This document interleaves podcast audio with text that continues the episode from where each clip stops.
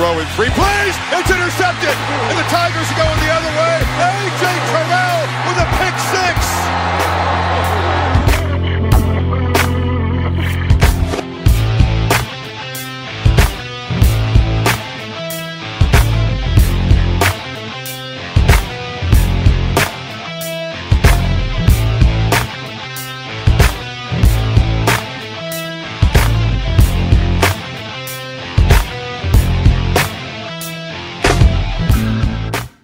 Salut à tous et bienvenue pour cette nouvelle émission consacrée à l'actualité du collège football en partenariat avec le site The Blue Pennant.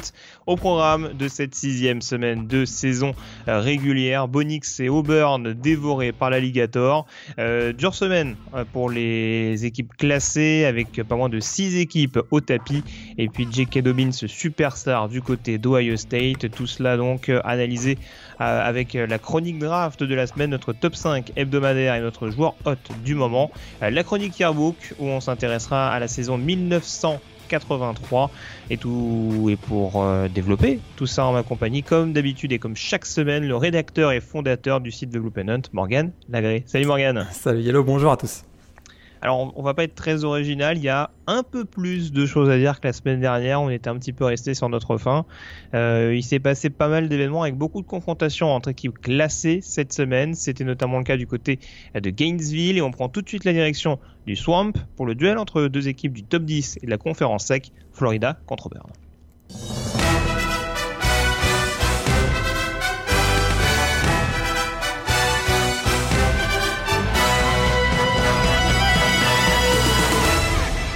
Alors on l'avait dit en introduction de cette semaine, euh, Auburn s'était pas fait de cadeau en début de calendrier, Morgan, avec euh, notamment euh, cette victoire en première semaine contre Oregon, euh, et la victoire du côté de Texas A&M il y a, il me semble, deux semaines de ça. Donc il continuait un petit peu dans cette voie avec un déplacement ô combien périlleux chez une équipe de Florida également invaincue, puisqu'également avec cinq victoires en, en cinq matchs. Donc l'objectif de ce match était clair, l'équipe qui s'imposait devenait éligible pour un bowl. Et on a eu un match assez étonnant et un match assez cadenassé au final pour la victoire des Gators 24 à 13. Ouais, assez cadenassé, euh, un peu difficile à cerner aussi. C'est vrai qu'on a eu des erreurs à foison dans cette rencontre avec euh, 8 turnovers. On a eu des jeux bizarres, des décisions de coach d'ailleurs un peu controversées. Et, euh, comme d'habitude dans la, SEC, une grosse intensité physique. Et, euh, effectivement, euh, ce qui a aussi beaucoup pesé, je pense, sur la rencontre, c'est un, swamp, hein, le, Ben Griffin Stadium, absolument ultra bruyant, qui a beaucoup, beaucoup dérangé l'attaque euh, de, de Auburn et particulièrement Bonix, le jeune quarterback true freshman. Et puis finalement, bah, la défense des Gators a exécuté à la perfection un plan de match hein, qui a, qui a d'ailleurs forcé le quarterback de- des Tigers à se faire intercepter à, à trois reprises. Et, euh, et du coup, Florida, euh, bah écoute, ils remportent leur première victoire d'ailleurs au Swamp depuis 2012 face à une équipe du top 10. Et c'est sûr que c'est le grand vainqueur de la rencontre, absolument. Oui, tout à fait. Alors, pour le coup, c'est vrai qu'en plus, c'est une victoire qui fait du bien au moral, on dira, parce qu'il y a eu cette première victoire contre Miami en semaine d'ouverture, où quand on voit ce que font les Hurricanes depuis le début de la saison, et compte tenu de la copie qu'avait fourni euh, Florida cette semaine-là, on commençait un peu à grincer les dents en se disant, bon, a priori, euh, la voie semble royale pour Georgia au niveau de la SEC Est, c'est pas si véridique que ça. Euh, alors, moi, ma question, et a priori de ce que j'ai compris en off, euh, t'étais un- à peu près sur la même longueur d'onde. Est-ce que techniquement, le MVP de ce match, c'est pas comme souvent, j'ai envie de dire, le coordinateur défensif de Florida, Tom Grantham Euh, On attendait sa confrontation avec le true freshman Bonix, le quarterback d'Auburn. Et ça a quand même très clairement tourné en la faveur de la défense de Florida. C'est- absolument, c'est vrai que bah, l'attaque a réussi de Florida. On le sait, d'ailleurs, Dan Mullen, le coach, euh, s'en est pas caché euh, pendant la semaine. Ben, c'est une équipe qui est en talent, n'est pas aussi forte que d'autres concurrents de la SEC, mais qui est capable en tout cas de réussir des big plays nécessaires. Ils l'ont d'ailleurs euh, fait cette semaine, on va peut-être en parler, mais effectivement, la défense de fer hein, est impressionnante de Florida. Et Todd Grantham, donc le, coordinateur défensif, est part, à une part entière de cette, de cette performance défensive parce que l'attaque des Tigers a été limitée à 254 yards. Eux qui avaient, euh, les Tigers qui avaient fait une telle démonstration face à Mississippi State la semaine précédente en réussissant 42 points à la mi-temps. ben là, le pauvre Bonix, hein, il, a été, euh, a été vraiment soumis à une grosse pression athlétique euh, tout au long de la rencontre. Alors ça s'est pas forcément concrétisé au niveau statistique. Hein. Quand on regarde les stats, on se dit bah, finalement, bof, hein, parce qu'il y a que deux sacs et trois plaquages pour perte.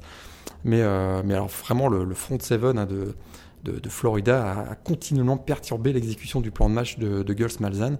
Et on a notamment vu un Jonathan Greenard qui a été très très très fort et qui a mis beaucoup de pression sur Bonix beaucoup de pression dans le backfield défensif pour mettre la pression sur, euh, le, jeu aérien, on dire, des, Tigers. Mais on sait que Auburn, c'est avant tout un jeu au sol. Et dans ce match-là, très clairement, euh, ça n'a pas fonctionné du tout. Un Jatarius Whitlow a été bien cadenassé. Et, Auburn, sans son jeu offensif euh, au sol, c'est une équipe qui est, voilà, qui est un peu sur, qui, qui, qui, est un peu boiteuse. Et ça, ça a été vraiment un gros, gros, gros travail de Todd Grantham dans ce match. Alors, est-ce qu'il a été bien cadenassé ou est-ce que justement, si on reste sur la confrontation directe entre l'attaque d'Auburn et la défense de Florida, est-ce que euh, ça n'a pas quand même été assez étonnant? En tout cas, moi, c'est la perception que j'ai eue, notamment en première mi-temps. Est-ce qu'on n'a pas voulu mettre trop de pression trop rapidement sur euh, Bonix sur ce match-là? Parce que j'ai la sensation que il y a des phases. on, a très souvent, euh, dans, dans, pas mal de rencontres, le schéma un petit peu caricatural de course, course, passe. Et là, on se retrouvait un petit peu dans une circonstance contraire, c'est-à-dire qu'on disait à Bonix d'essayer de passer, et puis quand on se rendait compte que sur une troisième ça passait pas, on se disait bah tiens passe la balle à Whitlow. Est-ce qu'il n'y a pas eu éventuellement, en plus quand on voit le scénario du match, au mine de rien, ça a permis aussi à Florida de creuser l'écart un petit peu. Alors pas de manière exponentielle, hein, parce qu'il n'y a que 14-6 à un moment donné euh, au cours de la rencontre et Auburn revient à un point dans la foulée. Est-ce que euh, on ne sait pas, alors je sais pas si le bon terme c'est ce qu'on s'est pas enflammé, mais en tout cas est-ce qu'on a pas fondé de trop gros espoirs sur Bonix, justement, sachant l'opposition qu'il avait ce jour-là. Euh, ça, je pense que c'est une remarque tout à fait exacte. Hein. Euh, c'est vrai que c'est un peu un retour à la réalité pour, euh, pour le quarterback trop freshman, d'ailleurs, dont on attend, je suis d'accord avec toi, peut-être un peu trop et trop vite sûrement. il a pris des mauvaises décisions face à la pression adverse, tu, l'as dit, dans un environnement en plus hostile. On l'a pas forcément mis dans les meilleures conditions. Effectivement, Gus, Gus a été pas mal critiqué d'ailleurs pour son, pour son plan de match offensif. Et euh, il y a aussi le fait que, euh, il faut quand même l'indiquer, hein, la ligne offensive de, des Tigers a été quand même très largement chahutée dans ce match. Et c'est vrai que sans un jeu au sol qui, très tôt dans le match, on l'a bien vu que ça allait être assez inefficace, hein, un jeu au sol qui tourne à 3.5 yards par, par, course dans cette rencontre, alors que c'est une des forces, comme je disais tout à l'heure, du jeu normalement du jeu offensif de Gus Malzahn. Assez vite, on a compris que euh, ça allait être difficile de passer par le sol. On a peut-être trop voulu passer par, euh, par le jeu aérien. Et je trouve que par exemple, hein, pour s'en sortir dans ce type de match, des screen pass ou des, euh, des quick slants et ce genre, ce genre de petites passes aurait été utile. On a peut-être trop cherché euh, le big play en profondeur sur Seth Williams notamment. Bah, l'interception de Sean Davis, elle est quand même symptomatique parce que tu récupères le ballon en bonne position et tu le repères tout de suite justement sur un big play qui n'était pas non plus euh, ultra nécessaire. Tout à fait. Il y avait, il y a sûr qu'il y avait une, partie stratégique dans ce dans ce match où on sait qu'il y avait quand même beaucoup de talent euh, en défense hein, des deux côtés.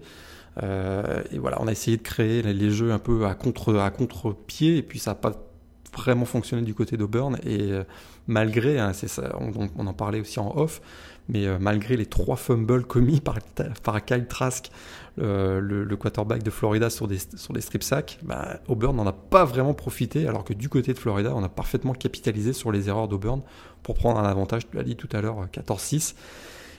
Et puis, euh, on est 17-14 aussi à un moment. Et puis, ce qui a fait vraiment basculer la rencontre, on ne l'a pas encore, on l'a pas encore indiqué, mais c'est la, la, course hein, de l'Amical Perrine de 88 yards, la plus longue course d'ailleurs de, l'équipe de Florida depuis 1996 et un certain Emmitt Smith. Et ça, ça a vraiment fait basculer complètement le match. Comme je disais tout à l'heure, euh, Florida a été capable de réussir les big plays au bon moment.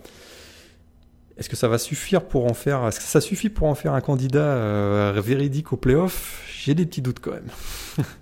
Ouais, alors après, juste pour terminer, juste pour fermer la parenthèse là-dessus, c'est vrai que je te rejoins. Je pense que ça joue aussi sur la manière dont on analyse ce match, le, la difficulté, on va dire, à vraiment savoir si c'est un résultat mérité.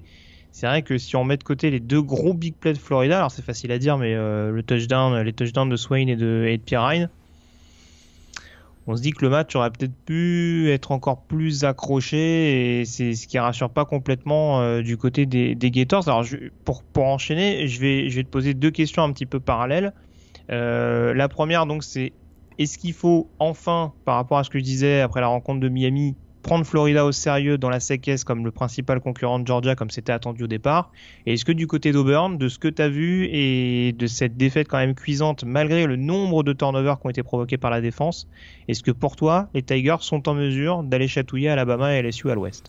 Alors dans l'ordre, euh, Florida, Florida c'est sûr qu'avec une telle défense dans la SEC, avec une telle dimension athlétique, c'est une équipe qu'on peut pas négliger. Euh, maintenant, euh, offensivement, Écoute, euh, je dirais que peut-être le meilleur joueur dans ce match offensif côté de Florida, un joueur dont on n'a pas encore parlé, c'est peut-être Emory Jones, le quarterback backup qui est rentré en fin de première mi-temps, qui a été, vraiment très bon, je trouve, et très précis.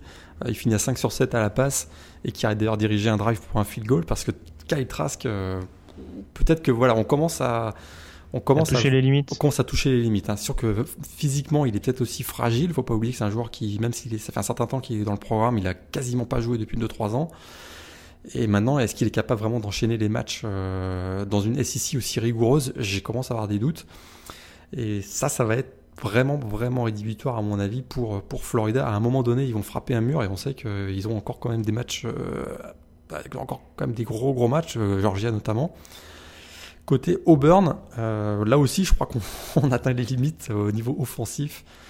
On a, je le disais tout à l'heure, peut-être cru trop vite que Bonix allait être le, sauveur. On sait que ces dernières années, il y a eu pas mal de trous freshman qui, en arrivant, sont devenus les sauveurs. On pense à Trevor Lawrence et tu as Tagovailoa, notamment ces dernières années.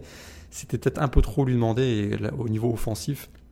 La ligne offensive est, je trouve, voilà, un ton en dessous par rapport à ce qu'il peut y avoir euh, dans le reste de la SEC, notamment Georgia. Puis quand on voit le calendrier d'Auburn, ils vont à LSU et ils jouent encore Alabama et Georgia d'ici la fin de l'année. Donc là, je me dis que voilà, il y a du talent défensif, mais offensivement, je crois que ça, on atteint les limites aussi du côté d'Auburn. C'est sûr. Et moi, ce qui me perturbe un petit peu, encore une fois, on va croire que c'est un tribunal euh, pour, euh, pour, euh, pour Gus Malzahn et Auburn.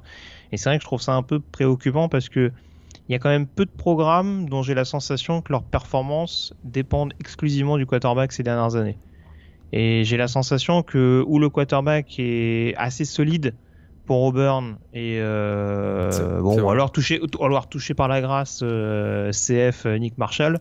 Mais euh, voilà un exemple parfait Jared Stidham il y a deux ans qui fait une super saison et où Auburn va en bowl majeur. L'année d'après Jared Stidham est moins bon et la saison d'Auburn est beaucoup moins bonne donc on, est d'accord que le quarterback ça reste celui qui imprime le rythme en attaque et celui qui forcément va va avoir un impact non négligeable sur un match offensivement parlant mais que ce soit autant marqué euh, part de, dans, le système de Gus Malzahn, c'est un peu ce qui me pose question parce que le jeu au sol, lui, il reste hyper régulier année après année malgré, les changements de coureur. Ouais, là, j'ai un bémol parce que je trouve que justement, depuis Trey Mason, on n'a pas vraiment de, de, running back qui, porte le, qui réussit des matchs à 6-7 yards par, course. Et je trouve que dans le système de Gus Malzahn, je suis d'accord avec toi sur ton analyse, notamment Jared Sidam il y a deux ans qui avait porté l'équipe en fin de saison jusqu'en finale de conférence sec. Mais vraiment le, système Gus Malzahn, c'est avant tout des, le jeu au sol. Et je trouve que depuis 2-3 euh, ans, on n'a pas ce, on pas ce running back qui porte comme ça euh, l'équipe régulièrement. Et je trouve que c'est plus, plus, ça qui pose problème à Auburn depuis, euh, depuis 2-3 ans, même si tu as raison. Euh, le poste de quarterback notamment a été, a été très important parce que effectivement on a du mal à, imposer son jeu au sol depuis 2-3 ans. du coup l'un pourrait être la conséquence de l'autre en gros. Ça, ça peut être l'un la, la, conséquence de l'autre exactement. D'accord, pourquoi Je le voyais pas comme ça, mais oui, bon après c'est vrai que après Trey Mason a mis des, des gros gros standards quand même lors de la saison de lors de la saison d'Auburn. Je suis d'accord avec toi là-dessus. Euh, oui, non, sans doute, sans doute. Après, mais en tout cas, voilà, je pense qu'il va falloir peut-être essayer de euh, de trouver, euh, enfin, je, sais pas comment dire ça, mais en tout cas une, façon de moins exposer le quarterback très clairement au cours des prochaines semaines du côté d'Auburn, parce que là, sur ce genre de confrontation, encore une fois, hein, à Texas A&M et contre Oregon, c'est pas spécialement ce qu'on avait pointé du doigt. Mais là, tu le disais, avec en plus un programme qui va continuer d'être assez gratiné, euh, je pense que c'est une donnée que Gus Malzahn ne va pas devoir négliger, surtout qu'on le dit, on le répète, malgré le bon début de saison d'Auburn, le moindre, le moindre petit faux pas, on va dire, euh, peut jouer en sa défaveur maintenant euh, dans une équipe qui est censée être vraiment au point depuis, depuis la période à laquelle il a été nommé head coach. Donc, euh, à surveiller très clairement du côté de, Ah. du côté de l'Alabama. Un tout petit mot quand même, parce qu'on l'a, on l'a décrié dans notre, dans notre chronique NFL Big Board régulièrement ces dernières semaines, mais Derrick Brown, il fait son match référence là. Oh oui. Ouf Et Marlon Davidson n'a pas été mal non Marlon plus. hein. Davidson a été très bon aussi, mais alors euh, je trouvais que Derrick Brown, vraiment la pression, une force permanente à l'intérieur de la ligne, il a été vraiment très très bon. On sait qu'aussi la, la ligne offensive de Florida, c'est peut-être pas non plus la meilleure de la SEC, mais il a été vraiment très très très bon dans le backfield défensif adverse. Il réussit d'ailleurs deux fumbles, il, il recouvre deux fumbles en, en provoquant un d'ailleurs aussi. Et vraiment un très très très très très gros match de Derrick Brown. Euh, Ça, moi, ça m'a rassuré un peu parce que j'étais un peu inquiet depuis le début de l'année. Je t'avoue qu'il faisait des performances un peu euh, coup-ci on va dire. Et là, il a été vraiment. On a retrouvé le Derrick Brown qu'on attendait en, début de saison.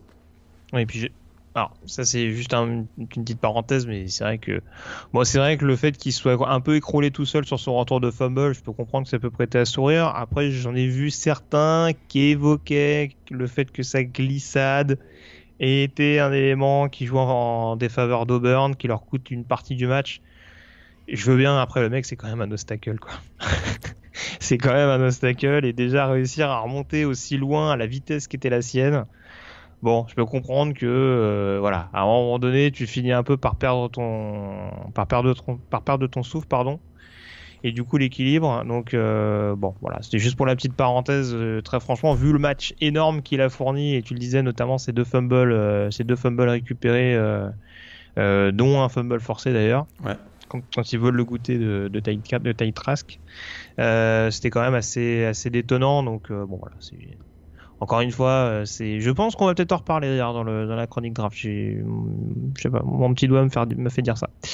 Euh, très bien. En tout cas, on a fait le tour sur cette confrontation entre Florida et Auburn. On peut dès à présent s'intéresser aux autres confrontations de la semaine. C'est parti.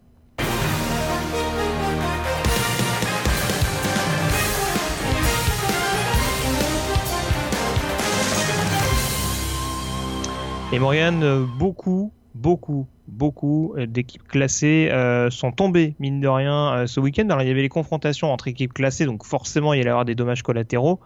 Par contre, il y a des équipes qui ont été surprises par des formations supposément plus faibles. On va commencer, une fois n'est pas coutume, par euh, UCF au niveau du groupe of five. Déjà défait sur la pelouse de Pittsburgh euh, il y a quelques semaines de ça. UCF qui s'est incliné euh, vendredi sur le terrain de Cincinnati 27 à 24 et qui dit sans doute adieu à ses chances de bowl majeur. Ah bah, ils sortent du top 25 déjà, donc on s'y, s'y attendait pas trop effectivement avec deux défaites. Là, j'ai l'impression, on rappelle, ils ont été battus à Pittsburgh déjà. Euh, avec deux défaites, là, ça va être dur pour un bowl majeur. Surtout qu'on voit qu'une équipe, ils ont d'ailleurs peut-être passé le relais à Cincinnati d'ailleurs comme, euh, comme candidat pour le titre dans la AC à l'occasion de ce match. Cincinnati qui, alors, voilà aussi, on l'avait un peu parlé dans la preview de la semaine dernière. On s'était dit attention, ça peut être une petite, euh, petite upset alerte possible parce que euh, le Report Stadium, grosse ambiance. Puis euh, il y avait des revanches aussi à prendre pour Cincinnati qui avait pris euh, deux belles raclées ces deux dernières années contre UCF. Et la défense vraiment a fait un super boulot. Et pour euh, le true freshman Dylan Gabriel, ben, on parlait un peu des limites euh, de Bonix tout à l'heure. Peut-être que lui aussi, il frappe un peu ses limites en termes de capacité d'en- d'enchaîner les gros matchs et notamment dans des environnements hostiles comme, euh, à Cincinnati. Et du coup, euh, il commet un- une interception pour un pick six qui a, fait basculer la rencontre. Et Cincinnati s'impose euh, 27-24 finalement. Ah bah autant je disais que Bonix avait peut-être trop de responsabilités, Dylan Gabriel, euh, c'est limite si Josh Huppel lui dit pas bon, tu lances, tu lances avec une main dans le dos, à cloche-pied. En termes de jeu offensif risqué, on sait que c'est l'école Oklahoma, mais quand même quoi. C'est vrai que des fois, bon, c'est pas, ça peut, ça, ça peut être, euh, être un peu boomerang. euh, en l'occurrence, ça a été le cas du côté de Cincinnati. Ouais, ça, les a, ça les a clairement mis, remis dans le momentum les, les, les Bearcats. Mais UCF c'est pas, ne, ne sait pas jouer autrement que comme ça. Donc euh, ils, ils peuvent même pas changer de plan de match en cours de rencontre. Je crois qu'ils savent pas faire autrement. Pourtant, ils ont un excellent backfield offensif. hein. Mais Oui. Très, très, très fourni. Killins, et, euh, notamment, qui est sous-utilisé, je trouve aussi. Ouais. ouais. Et euh, pour le coup, alors, on n'en parle pas beaucoup en receveur, mais je trouve que la saison de Gabriel Davis est quand même assez dingue. Tout à fait. Il enchaîne. euh, ouais. Ouais, joueur, euh, joueur vraiment qui peut devenir un, un prospect intrigant en vue de la, de la NFL. Profil assez. Je sais plus sa taille exactement, il me semble qu'il est quand même assez grand. Il, il est éligible dès 2020, lui J'avais un doute. Euh, il est junior. Il est junior, ok. Il, est junior, donc il peut, Ok, euh, il est éligible. ok. Et oui, bon, il à 6'3. Euh, je vais pas me tromper sur les tailles, ça va faire un bon, un bon mètre 85. 6-3, ouais, c'est un peu plus que ça même. un peu plus que ça, oui, donc voilà, c'est quand même. C'était pas une illusion d'optique. Des fois, j'ai eu tendance à, m'embrouiller un peu là-dessus, mais non, non, ouais, joueur assez, assez dominant et qui sera très très clairement à surveiller. Euh, joueur qui est devenu cible numéro 1 du côté de Central Florida et ça explique notamment la bonne production offensive de nouveau des Knights euh, cette saison. Euh, je parlais d'équipes qui ont chuté, alors on va pas faire le point conférence par conférence, en tout cas en commençant par les équipes classées. Une équipe qui est tombée au niveau du top 25, c'est Iowa sur le terrain de Michigan. Alors là, deux salles, deux ambiances. Hein. On parlait de, de jeux hyper offensifs du côté de Central Florida. Michigan, Iowa, match hyper fermé avec une deuxième mi-temps, mesdames et messieurs. Si vous avez des troubles de sommeil, victoire 10 à 3 de Michigan avec, je vais pas être très original, mais euh, une énorme prestation défensive de la part des Wolverines. Et face à une équipe d'Iowa qui avait commis qu'un seul turnover depuis le début de l'année, bah là ils en ont pris plein la tronche, trois interceptions euh, et un fumble commis. Et c'est vrai que face à une équipe voilà, à Big House, c'est difficile de s'en sortir en commettant 4 euh, turnovers. Et du coup, bah, Wolverine, euh, autant LSU qui a, réussi complètement sa révolution offensive hein, du côté de Michigan. oh my god. Josh Gattis, euh, c'est toujours pas ça. et, pour Michigan, je crois que là, on, voilà, ah, la, défense, c'est l'arbre qui cache la forêt, hein, très clairement. Ah hein, puis, je pense que ça passera pas contre des équipes comme, euh, comme, comme Ohio State, même Penn State qui est, ah impressionnant cette, depuis 2-3 euh, semaines, à mon avis. Ils jouent, à, jouent à, University Park. Hein. Ils peuvent prendre très très cher, je pense. Écoute, avec un Sean Clifford comme on a vu le week-end dernier, Michigan peut exploser comme ils ont explosé à Wisconsin, ils peuvent exploser à, Penn State. On est d'accord. Euh, en tout cas, donc euh, défaite, euh, défaite d'Iowa et victoire donc de Michigan qui offre un, petit sursis quand même à, Jim Harbaugh très clairement parce que là une défaite à domicile contre Iowa, je pense que c'était pas seulement le top 25 qui, qui s'éloignait pour pour les joueurs d'Ann Arbor.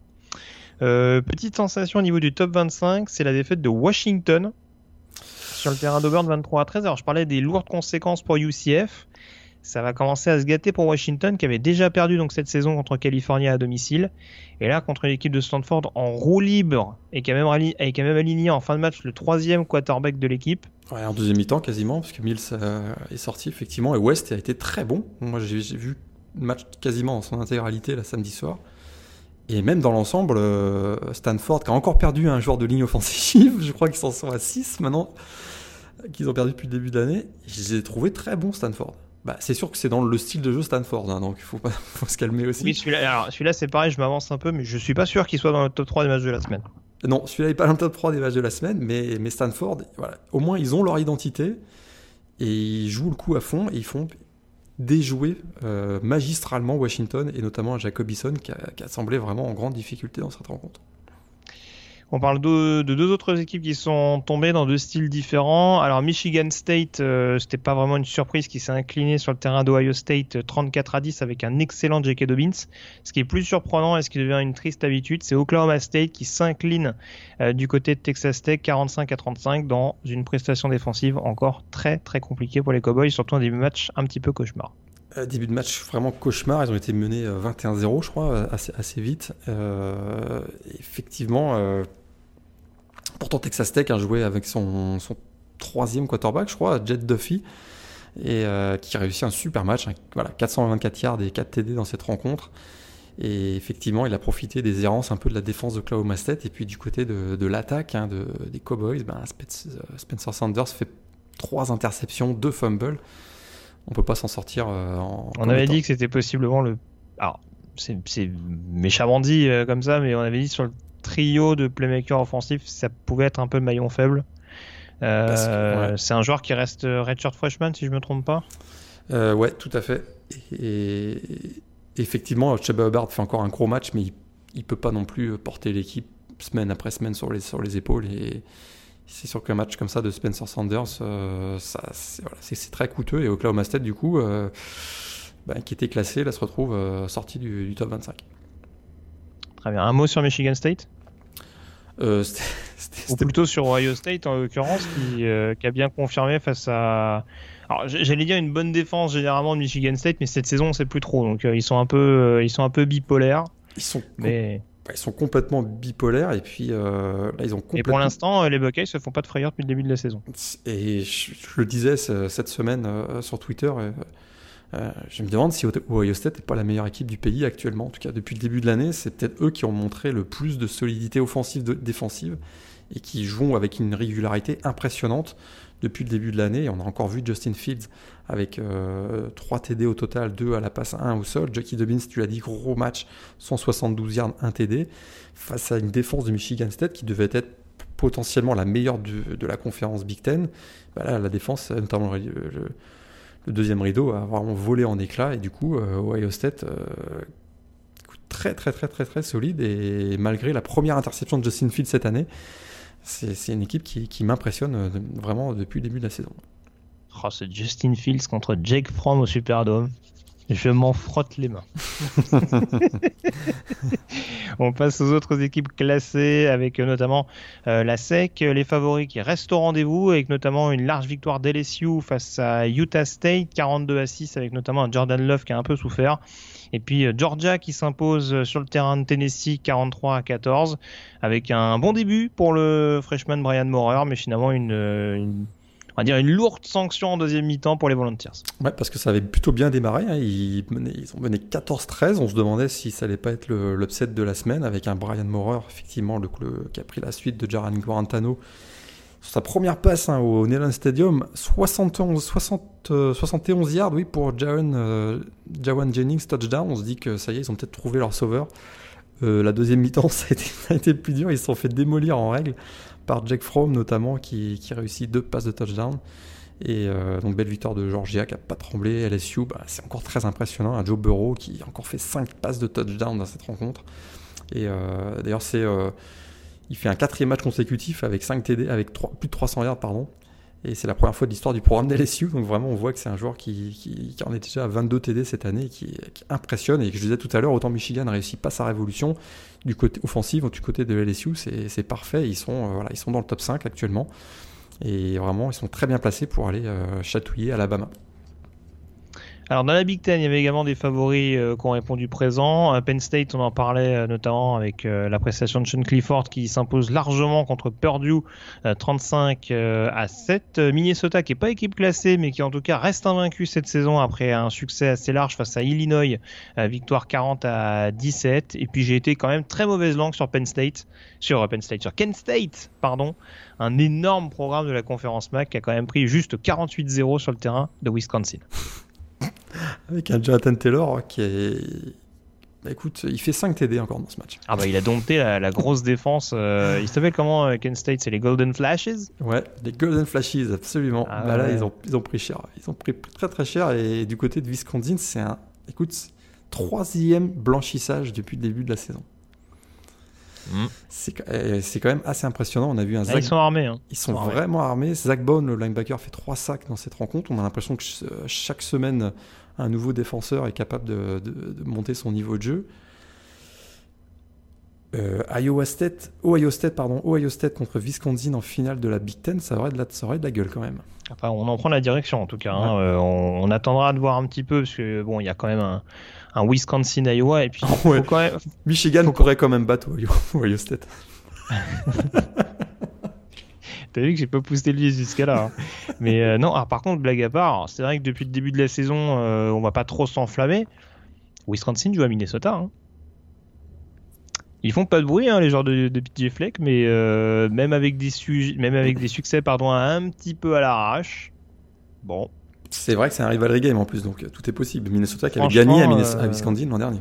Exactement. Donc euh, après, je te cache pas que sur la dynamique que je vois depuis le début de la saison, je parierais pas ma maison sur, sur Minnesota. en tout cas, j'ai du mal à voir la défense de Minnesota stopper Jonathan Taylor. Ça, c'est. On est d'accord. Même s'il y a des playmakers. Mais on est d'accord sur run stop, ça peut, ça peut tirer la langue un petit peu. Euh, on passe à la Big 12 euh, concernant les favoris qui ont gagné. Oklahoma et Texas, notamment, qui avant de se retrouver lors du Red River Showdown, se sont imposés respectivement contre Kansas 45 à 20 et contre euh, West Virginia 42 à 31. Les deux en déplacement d'ailleurs pour, pour l'information. Et puis l'autre résultat important dans la Big 12, c'est Baylor qui, à l'instar de Minnesota dans la Big 10, reste invaincu au niveau de la Big 12. succès sur le terrain de Kansas State 31 à 12. Et Matroul qui a signé une prolongation de contrat, on comprend pourquoi, hein. on lui fait confiance du côté de Baylor, parce qu'effectivement, une équipe qui a 5-0, on savait que c'est une équipe qui allait euh, monter en puissance depuis, euh, depuis son arrivée, il a quand même fait du très très bon travail. Mais 5-0, on est au mois d'octobre, euh, c'est une équipe qui se positionne quand même. On sait que bah, Oklahoma et Texas, a priori, sont un peu au-dessus, mais c'est une équipe qui pourrait venir chatouiller une de ces deux équipes. Ils reçoivent les deux. Hein. Ils reçoivent les deux, et, tout à fait. Donc, en plus de jouer l'arbitre, peut-être euh, euh, pour la course à la, première place dans la Big 12, peut-être qu'eux-mêmes pourraient venir se faufiler pour aller chercher une place en finale de conférence. On ne sait jamais. Tout à fait. Et puis, euh, juste pour terminer, peut-être au niveau de la Big 12, la lourde défaite de TCU sur le terrain d'Iowa State commence à me poser quelques petites questions du côté de Texas Christian. Alors on sait qu'Iowa State, de toute façon, chaque saison, c'est un début un peu compliqué et puis euh, après, ça finit par se remettre dans le bon sens. Mais euh, ils ont un peu souffert contre l'ami Brock Purdy quand même. Ouais, et la défense de TCU, euh, hmm, je suis très très très étonné parce que c'est régulièrement plutôt la force de l'équipe. Et ça avait déjà été difficile l'an dernier, ça l'est encore cette année. Effectivement, on commence à se poser des questions du côté de, de TCU. Un mot rapide sur la Pac-12 avec euh, Oregon qui a, dû s'employer contre Californie avec notamment une première mi-temps cauchemar mais qui s'impose 17 euh, euh, à 7. Et puis pour le coup ça concerne pas les favoris. quoique Arizona qui enchaîne bien après sa défaite contre Hawaii, succès 35 à 30 du côté de Colorado, les Wildcats en embuscade. L'équipe pour qui ça va moins bien c'est UCLA. battu à domicile par Oregon State 48 à 31. Est-ce que Chip Kelly est déjà sur la sellette? Je crois pas. Je crois qu'on va lui laisser encore euh, une ou deux saisons. Euh, offensivement, on voit que ça commence à se mettre en place quand même. C'est en défense qui a l'air d'avoir du boulot. pourtant, il y a des bons joueurs. Hein. Tu ben... vois, comme Chris Barnes ou, euh, ouais, mais c'est bon, C'est quand même limité en talent. Puis ça, on l'avait noté sur les 2-3 derniers recrutements du UCLA. Ils étaient vraiment un ton en dessous. Je crois que depuis le recrutement de Jalen Phillips, donc le defensive end en 2016, si je ne me trompe pas, qui est parti à Miami euh, depuis. parti à Miami depuis. C'est vraiment, ils ont rien, rien fait en termes de recrutement et ça commence à se faire sentir et c'est là que ça risque de poser problème. Parce qu'offensivement, on voit que depuis, la, depuis le match à Washington State, ça va quand même un peu mieux. Défensivement, ça, ça passe pas. Un petit mot quand même sur Oregon. Euh, euh, California, mhm. grosse, enfin, grosse défense encore de California, on, le sait. Et puis Justin Wilcox vraiment fait un super boulot. ils étaient privés de leur quarterback numéro 1, on rappelle, Chase Garbers qui est blessé c'est Devon Moster. Et ils ont joué vraiment les yeux dans les yeux avec Oregon jusqu'à la fin de match. Et une passe de touchdown de Justin Herbert pour euh, Jalen Red. Et Oregon, c'est sûr qu'ils sont bien placés. Ils profitent notamment d'une division nord où vraiment euh, tout le monde se fait, se fait battre en ce moment, notamment Washington. Puis on voit vraiment pas qui pourrait venir maintenant embêter Oregon. Mais il va falloir qu'avec une ligne offensive comme ils ont, il y a un Justin Herbert euh, qui potentiellement le meilleur quarterback, en tout cas le prospect numéro un pour la prochaine draft NFL, je trouve qu'il devrait produire davantage. Et j'ai quand même quelques petites questions encore au sujet d'Oregon. Euh, pas sûr que ce soit un vrai candidat au playoff encore. Mmh. oui, oui, oui, non. Bah, les playoffs, euh, bah, c'est toujours pareil, c'est toujours l'effet domino. C'est que en plus, la prestation de ce week-end d'Auburn, même si c'est à relativiser parce qu'il joue contre Florida, c'est-à-dire que tu as aussi, mine de rien, une défaite dans la balance contre une équipe qui, qui a perdu elle aussi de son côté. Donc euh, si Auburn reste invaincu jusqu'au bout, ça peut te crédibiliser si vraiment il y a beaucoup d'équipes avec zéro ou une, ou une, défaite. Mais là, ce sera même pas forcément le cas. Donc euh, bon, à surveiller. Et ouais, de ce qu'on voit de la Pac-12, on a la sensation que tout le monde peut battre tout le monde. Et quand c'est comme ça, c'est pas forcément une bonne chose, quoi. oui, non, mais voilà, très clairement. Quand... Non, mais il suffit, il suffit de voir les têtes de série qui, enfin, les, les équipes classées ces dernières semaines qui sont surprendre à domicile. California contre Arizona State, Arizona State juste avant contre Colorado. on n'arrive pas à installer une certaine forme de hiérarchie, euh, notamment au sud. Donc à ce niveau-là, c'est compliqué de pouvoir réellement arriver euh, à la fin de la saison devant le comité en disant vous avez vu, on a gagné notre conférence. Ah, oui, mais bon. Euh la deuxième meilleure équipe de ta conférence, elle a 5 défaites. Donc, euh, et, ça renforce mon point, c'est-à-dire qu'on s'attendrait à ce qu'Oregon euh, survole la PAC-12, parce qu'effectivement, s'ils arrivent invaincus euh, à la fin de la saison, mais qui gagnent tous leurs matchs de 5-6 points, comme c'est le cas là depuis un certain temps, ben, ça, effectivement, face à une équipe de la SEC à une défaite, ça peut, la question peut se poser. Je pense que le match à Washington va quand même être un gros test. Euh, il joue à USC également, mais bon, euh, USC, il y a toujours ces interrogations sur le poste de quarterback et c'est toujours euh, irrégulier en fonction de la semaine en question. Mais voilà, je pense que ces deux déplacements-là, s'ils gagnent vraiment avec la manière, avec la manière, ouais. voilà, ça peut vraiment les remettre dedans, mais il faudrait quand même un écart, je pense, assez significatif, genre deux touchdowns d'écart, quoi. Exact. Quelque chose où on se fait pas peur, comme ça a été le cas en l'occurrence ce week-end contre California et et bon, juste euh, pour rebondir sur ce que, sur sur ce que tu disais pardon, sur UCLA, voilà, faudra peut-être pas que Chip Kelly se focalise trop sur le, sur le fait de recruter des attaquants. Euh, on se rappelle qu'à Oregon, euh, il s'était aussi démarqué en allant chercher des Dion Jordan, des DeForest Buckner et autres. Et à une époque, Alonso. Oui, je, je, rappelle quand même beaucoup, et pour en avoir parlé avec Loïc parfois, toute son épopée à Oregon, c'est une, une, période où, USC était suspendu, tu te souviens? Et il y a beaucoup de prospects qui, euh, qui étaient vraiment normalement assurés de partir à USC qui sont partis à Oregon. Et ça, pour lui, ça a joué en sa faveur. On pense à des joueurs comme DeAndre, Anthony Thomas notamment. Mhm. Et, bah, il, a petite puce, il, a, il a plus ses armes à UCLA maintenant. Oui, alors, UCLA, tu restes quand même à Los Angeles, donc même si c'est pas USC, euh, bon, normalement, tu as quand même, sur le papier, tu as peut-être je pense une attractivité encore plus importante qu'Oregon donc c'est bon je pense que là aussi ce serait il faudrait quand même l'attendre sur ce sur ce terrain là en l'occurrence. Euh, on fait un point rapide sur la sur la CC puisqu'en l'occurrence il n'y avait pas de gros favoris qui jouaient Bon, il n'y a pas Clemson et Virginia qui jouaient en gros. en tout cas, même, si, même, si, Wake Forest c'est la deuxième équipe invaincue de la conférence. Oui, c'est vrai, il y a Wake Forest qui jouait pas non plus. Tout à fait, pardon. J'avais oublié ça, mais c'est vrai que les Demon Deacons, classés numéro 22 d'ailleurs, dernière nouvelle. Tout à fait. Euh, sont, seront à surveiller euh, très prochainement. Euh, par contre, donc pas d'équipe classée au niveau de la CC. pas mal de matchs à rebondissement quand même et des matchs à points. Euh, alors on a Louisville notamment qui a épinglé euh, Boston College 41 à 39. Euh, Louisville qui reprend du bon pied, on va dire, sous Satterfield avec trois victoires en 5 matchs. Et puis euh, deux victoires importantissimes à l'extérieur, c'est la victoire de Pittsburgh à Duke, 33 euh, à 30 euh, dans la course du Nijambiste dans la dans la CC Coastal. Et puis Virginia Tech qui s'impose à Miami 42 à 35 avec une prestation absolument dégueulasse.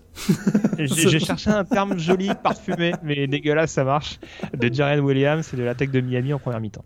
Ils étaient menés 28-0. Mais pourtant, ils sont revenus à égalité.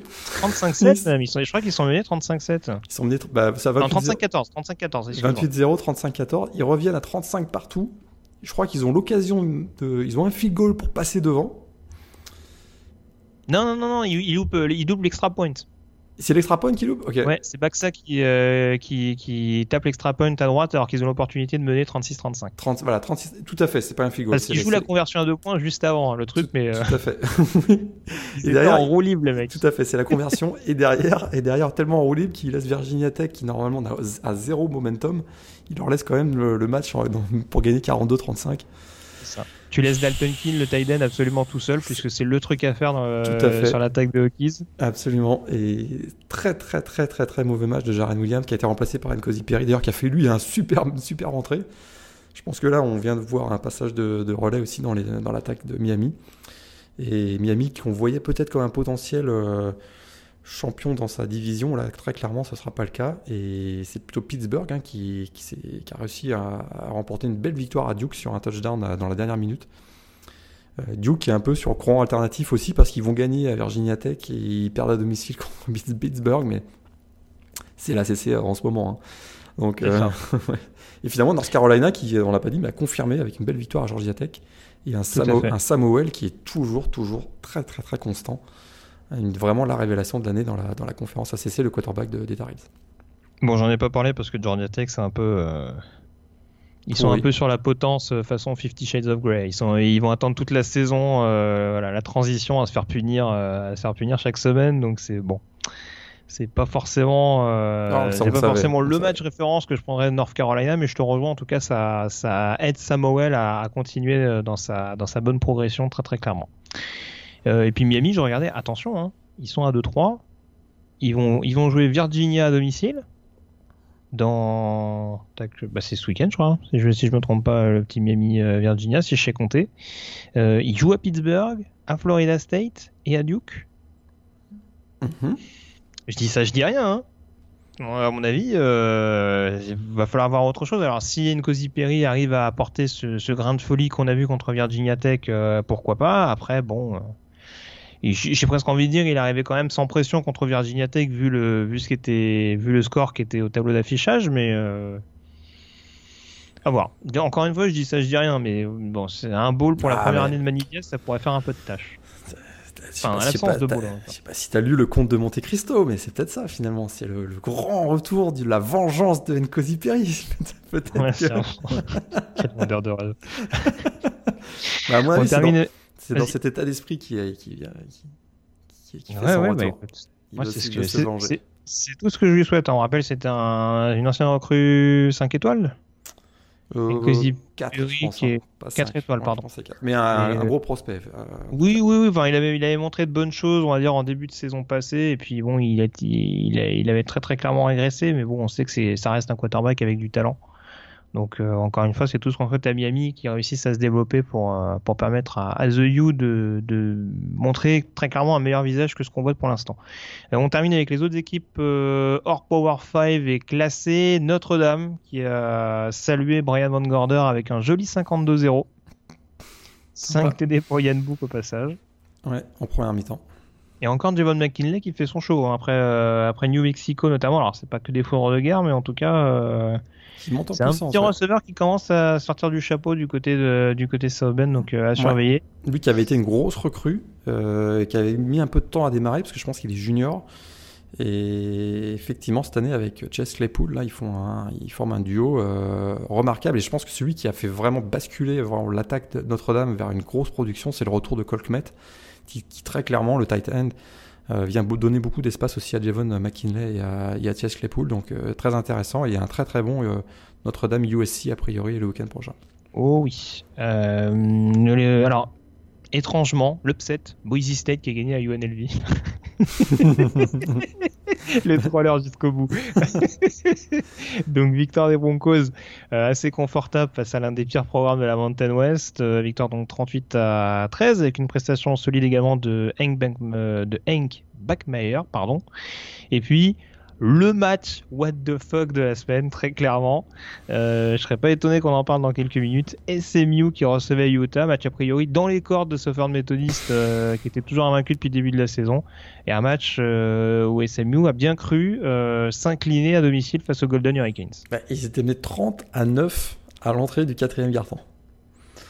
Et en plus, sur l'équipe spéciale, ils étaient au taquet. Ils étaient au taquet sur l'équipe spéciale. Si vous voyez, euh, si vous n'avez pas vu le, le, enfin, le, le kick-off return qui n'a pas eu lieu, enfin, je sais pas comment on peut le décrire. à voir, en tout cas. Ils se retrouvent menés 30 à 9. Mais alors, Sam Buchel, il a pris feu dans le, dans le quatrième quart-temps. Euh, 3 TD consécutifs pour aller en prolongation. Et finalement, c'est une réception de James Procci pour donner la victoire 43 à 37. Pas mal quand même. Ouais. Ouais, ouais, ouais. Alors, euh, ça reste solide. Et- SMU, il va falloir voir. Euh... Invaincu. SMU invaincu à Ouais. 6-0, c'est la première fois Ah depuis oui, 80 82 ou 83 qui sont invaincus. Euh, Ah, qui sont à c'est une belle 6-0 et c'est quand même euh, c'est quand même pas mal. Comme par hasard, une semaine après qu'on parle de la saison 82, ils nous tapent une, euh, une performance. Est-ce qu'ils vont revenir dans le top 5 Est-ce qu'ils vont. Est-ce que comme, qu'on a vu, est-ce que comme ce dans qu'on a les vu ce week-end, je, ça non plus je le parie pas. Hein, mais, euh, et est-ce que comme dans les années 80, ils vont se faire snober par le par le comité on en, on en parle régulièrement dans la dans la dans la chronique Yearbook, mais chaque année SMU dans les années 80, ils finissaient avec euh, zéro ou une défaite et ils étaient euh, snobés d'un bowl majeur du Nouvel An. Bah, en tout cas, en tout cas, pour l'instant, on va dire que par rapport à Cincinnati dont tu parlais tout à l'heure, ce qui joue en leur faveur, c'est qu'ils ont cette fiche invaincue, qu'il n'y a pas à Cincinnati, puisqu'en effet, il y a cette défaite à Ohio State. Tout à fait. Euh, mais bon, très franchement, si on regarde le contenu, j'ai pas dans l'idée qu'SMU ait affronté un adversaire du calibre des Buckeyes. Donc, est-ce que vraiment SMU, sur ce qu'on voit depuis le début de la saison, et en plus, j'insiste encore là-dessus, hein, c'est pour ça que je parlais de TCU tout à l'heure, ils ont été gagnés du côté de, de, Fort Worth. Mais est-ce que vraiment ça veut dire qu'ils sont largement meilleurs que les Bearcats? À voir. Je serais pas étonné que ce soit la finale à AC. Hein. Il y a d'autres équipes à surveiller, type Memphis, Tulane, mais. Euh, le problème va se régler sur le terrain, effectivement, en finale de conférence, à mon avis. Potentiellement. Très belle formule. ça se réglera sur le terrain, messieurs. Euh, j'essaie de voir éventuellement s'il y a un match qu'on a oublié. Euh, triste nouvelle en tout cas pour Buffalo et Jordan Avicé, euh, les Buffalo Bulls au niveau de la conférence MAC qui avaient l'occasion de, de tirer les marrons du feu après la défaite de l'ogre Kent State du côté de Wisconsin. Et eh bien que nenni, défaite donc de Buffalo après prolongation, si je ne m'abuse, face à Ohio, donc 21 à 20. Deuxième défaite de suite pour Buffalo, ça se complique un petit peu. Ça se complique un peu. Euh, on sait qu'offensivement, ils, avaient, ils ont beaucoup de jeunes. Et voilà, là, ça, commence à, ça commence à se payer l'inexpérience du côté de, Buffalo, effectivement. Et pourtant, il y a encore eu un, Jared Patterson et enfin le duo Patterson-Marks euh, qui a été. Euh, ça, c'est une constante. Ça, au moins, ils peuvent s'appuyer dessus, il n'y a pas de souci. Euh, et puis l'autre résultat important du côté de la MAC, c'est euh, la victoire de Toledo. Euh, alors le score est de 31 à 24. Western Michigan a recollé un petit peu en fin de rencontre, mais il y a eu une première mi-temps très très solide de la part des Rockets qui se dirigent quand même, à mon sens, assez tranquillement vers la finale de la MAC. Ils ont l'air un peu au-dessus, effectivement, de, tout le monde depuis le début de l'année. Bah, il y a Central Michigan qu'on surveillera vu qu'ils ont tapé Eastern Michigan, mais bon, ça me paraît quand même être un niveau en dessous. Et puis je parlais de la AC très rapidement, Memphis qui reste invaincu, mais euh, qui s'est un peu foutu les jetons également sur le terrain de Louisiana Monroe. 52 hein. à 33, mais euh, heureusement qu'il y a eu un énorme Kenny Gainwell, le nouveau phénomène du backfield offensif du côté des Tigers. Parce que très clairement, euh, ils se sont fait un peu peur à Louisiana Monroe et on pensait pas que ce serait le cas. Donc euh, ça aussi, ça va être euh, à surveiller. J'en ai pas parlé tout à l'heure dans les programmes du Power 5. Euh, Olmis qui bat assez lourdement Vanderbilt. Derek Mason se rapproche de la chaise chaude quand même. Hein. Ça commence. Parce que là, ils ont une victoire cette saison, je crois, contre Northern Illinois qui a perdu à domicile ce week-end contre Ball State. C'est dire le niveau des. Tout à fait. Et c'est surtout de la défense, ouais, la défense des Commodores, alors que ça devrait être la, spécialité de Derek Mason. Ah, c'est ça. La défense devant. la, défense. la défense est très inquiétante, effectivement. Ouais, on va croire qu'on se répète chaque semaine, mais c'est vrai que c'est quand même un, un phénomène assez, assez inquiétant du côté de Vanderbilt et ça peut faire réfléchir, je pense, au niveau de la direction athlétique euh, de, de Nashville, très très clairement. Euh, on peut faire un point très rapide sur les classements ou en tout cas sur les finales potentielles euh, de conférence puisque euh, toutes les équipes ont joué au moins une confrontation intra-conférence donc on a l'occasion de faire un bilan. on commence par l'AAC. Alors j'en parlais, SMU Cincinnati pour l'instant ça pourrait être une finale qui a de la gueule. On a trois équipes classées hein, dans l'AAC malgré la sortie de, UCF. Donc en l'occurrence Turn Methodist, Memphis et Cincinnati donc. dans l'ACC pour l'instant Clemson, Virginia ce qui me paraît pas non plus être euh, ce qui pourrait très bien également être une, affiche à la fin de la saison. Pour l'instant, dans la Big 12, on aura un Baylor Oklahoma. Euh, dans la Big 10, Ohio State, Minnesota. Et pourtant, les, ouais, ne sont pas classés. Ouais, pour l'instant, on s'avance un peu plus. Dans la conférence USA, on aurait un savoureux Louisiana Tech Western Kentucky. Ouais, intéressant. ça me laisse en voix. Ça me laisse en... Western Kentucky, j'ai. Non, non. Ouais, non, non, il profite. Enfin, à mon sens, il quand même, euh, il profite un peu du calendrier. Tout à fait. On va rentrer dans le dur de leur calendrier. Là. On va voir ce que ça va donner. Oui. Oh, on est d'accord. Par contre, Louisiana Tech, euh, j'attendrai de voir. UAB est pas très loin, mais euh, j'attendrai, de, j'attendrai de voir ça. Euh, dans la MAC, l'ogre Kent State face à possiblement donc Toledo. Euh, dans la Mountain West, Boise State, Hawaii. Ouh. Ça, ça peut être sympa. Ça. je, je, demande à voir ça. Euh, dans la Pac-12, Oregon, Arizona. Tiens, ça me rappelle un pronostic de conférence de David Saison. et dans la SEC, pour l'instant, on aurait Alabama, euh, Florida, sachant que Florida est, est, notamment devant Georgia parce qu'ils ont joué une confrontation intra-conférence supplémentaire. Mais euh, de toute façon, il y a de fortes chances que tout se règle du côté du classique de Jacksonville dans quelques semaines. J'oublie pas bien sûr la Sunbelt. Avec Appalachian State, Louisiana, euh, ça aussi, a priori, je pense que ça va pas beaucoup bouger euh, à ce niveau-là. Ton top 3 des matchs bah, de la semaine, Morgan Appalachian, ah, State, Appalachian State, Louisiana, le match a lieu mercredi soir. Début des matchs, début des matchs de la Sunbelt du mercredi. Et ça, je peux te dire que à la maison, ça va être la fête. Parce que, Euh, non, parce que les matchs du Mais- mercredi, j'adore. Alors, pour, le, pour le coup, t'es taquin, mais eh, pour commencer le, ouais, on va dire la fin de saison euh, Sunbet le mercredi soir, il y a pire quand même. Hein, Écoute, parce on- que, euh, là, c'est déjà les prémices de ce qui devrait être la finale de Sunbelt. écoute, monsieur, on fait les choses en grand dans la Sunbelt. Exactement. Et déplacement à Louisiana, Appalachian State qui est invaincu et on le disait il y a quelques semaines qui peut être un candidat pour un bowl majeur. Il y a beaucoup d'enjeux sur ce match, mais on aura l'occasion d'en reparler tout à l'heure lors des pronos. Ton top 3 des matchs de la semaine donc. Florida Auburn, on a quand même, ça reste, écoute, gros défi physique, ça reste quand même un gros match de la SEC, une grosse ambiance, il y a des, plein de prospects NFL, euh, un match à, à revoir, je trouve. Euh, Cincinnati UCF, moi j'ai trouvé qu'il y avait aussi beaucoup d'intensité et euh, une fin de match passionnante aussi à revoir. Puis euh, SMU tout ça quand même. Ah bah oui. SMU tout ça, obligatoire.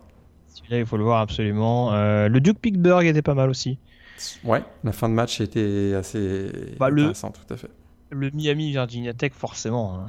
Le, le 42-25 avec cette fin de match, what the fuck également. euh, je pense que ça vaut le coup d'œil. Mais là, on est vraiment sur les gros, gros scores. Après, c'est vrai que sur les matchs un peu plus, euh, comme tu disais, un peu intenses. euh, on va dire bataille, de, bataille sur chaque yards. bon, c'est pas forcément les matchs. Cincinnati UCF, j'avais bien aimé, ouais.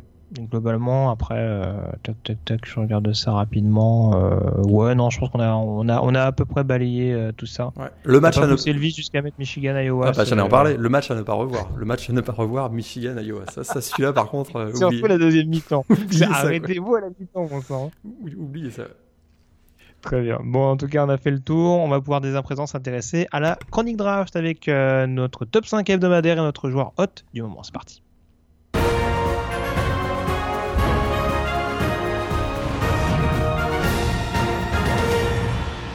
Ton top 5, Morgan, il y avait beaucoup de principaux prospects qui ne jouaient pas Bah cette oui, semaine. C'était tout à fait, et notamment du côté d'Alabama. Donc j'en ai deux qui jouaient pas, et moi, par, sont principe, non, mais par principe, j'ai du mal à sortir des joueurs de mon top 5 qui n'ont pas joué. Les pauvres, ils peuvent pas se défendre. Alors, ce qui fait que Tua Tagovailoa reste numéro 2 de mon top 5 derrière Justin Herbert. Mais attention, Justin Herbert. Hmm. 20 sur Il m'a pas- il 33. Il m'a pas complètement rassuré Ouais, ce week-end. Sur ce match-là, alors c'est vrai qu'il jouait contre la bonne défense de California, mais j'aurais aimé qu'il nous sorte un match euh, d'un meilleur niveau. C'est vrai que là, il fait 214 yards, un TD, une interception, sa première interception de la saison d'ailleurs, si je me trompe pas. Mais attention, ça commence à se rapprocher de lui derrière. Donc tu as Tagovailoa deuxième, troisième. Écoute, Derrick Brown, je le fais remonter parce que vraiment un match comme ça, moi, ça me conforte dans l'idée que ce sera un des top 5 de la prochaine draft. 4 plaquages, un sac, un fumble forcé, deux fumbles récupérés et une pression constante hein, dans le backfield euh, offensif de Florida. Donc Derrick Brown numéro 3, numéro 4, donc je peux pas le sortir, Jerry Jeudy. Et numéro 5, Andrew Thomas, parce que c'est quand même Andrew Thomas, l'offensive tackle de Georgia. Andrew Thomas c'est hey, hey, reste mon numéro 1, ça ça n'a pas changé. Bon en même temps il jouait l'incroyable pass rush de Tennessee euh, cette semaine donc euh, ça risquait pas d'être beaucoup modifié. Euh, je vais être sévère, je vais quand même mettre numéro 2 toi Tagovailoa d'Alabama. Euh, en effet, c'est peut-être un peu sévère parce que lui a pas joué à l'inverse de Justin Herbert qui avait une, grosse confrontation, mais tu l'as dit, c'est vrai qu'il y a quand même du bon et du moins bon dans ce qu'a proposé euh, Justin Herbert. Euh, en numéro 3, du coup, je vais mettre Justin Herbert, quarterback d'Oregon. Et par contre, je mets Derrick Brown, numéro 4. Defensive tackle d'Auburn après sa grosse prestation du week-end. T'as globalement tout dit. Et Jerry Judy, receveur d'Alabama, en numéro 5. Ton joueur hot du moment, je crois savoir que tu as un défenseur et moi un attaquant. Donc ça va être intéressant de comparer tout ça. Tout à fait. défenseur, la conférence Big 12 est rarement reconnue pour la qualité de ses défenseurs. Mais là, ce week-end, et puis ça faisait quelques semaines qu'on le voyait euh, monter un peu en puissance, le linebacker intérieur Jordan Brooks de Texas Tech, il nous sort un gros match contre Oklahoma State. Et très clairement, ça a été un élément majeur. Et, on sait que la défense de Texas Tech a, provoqué 5 turnovers en ce match, on en a parlé tout à l'heure. Mais lui, il a quand même réussi 3 sacs, 4 plaquages pour perdre, un fumble forcé, un quarterback hurry, 19 plaquages au total, 19 plaquages au total. Et euh, vraiment un très très très très gros match. On sait que c'est un linebacker au grand gabarit qui est très mobile. Il est capable d'intervenir euh, sideline sous side sideline comme on dit. Euh, il est aussi très très polyvalent et il peut jouer comme pass rusher et c'est à l'occasion et c'est d'ailleurs comme pass rusher qu'il a brillé surtout le samedi dernier. Face à une ligne offensive des Cowboys qui a, pas mal souffert. Mais voilà, un défenseur très régulier hein, qui tourne à 85 plaquages à peu près depuis son, son arrivée en college football en 2016 et il semblerait, on a vu passer ça euh, assez rapidement la, semaine dernière, mais il semblerait qu'il y ait quelques franchises, NFL qui, feraient pression pour qu'il soit invité au Senior Bowl en janvier prochain, parce qu'on se dit qu'il y a peut-être une petite pépite là qui, euh, joue euh, dans la Big 12 qu'on n'a pas l'habitude, qu'on sous-estime souvent pour les défenseurs, et que Jordan Brooks, attention, un nom à, à retenir, le inside linebacker de Texas Tech. Ah bah surtout du côté de Texas Tech. Je pense que si tu me sors euh, trois défenseurs qui ont laissé une empreinte en NFL en, sortant de Texas Tech ces 20 dernières années, euh, je te donne une médaille. Hein. Tout à fait. Tu vas pas en avoir beaucoup. Hein. Euh, très bien. Bah écoute, on va rester dans le Texas. Du coup, comment ne pas parler cette semaine de James Pochi receveur donc de DCMU, grand bonhomme de la victoire et de la remontée de se faire de méthodiste contre Tulsa.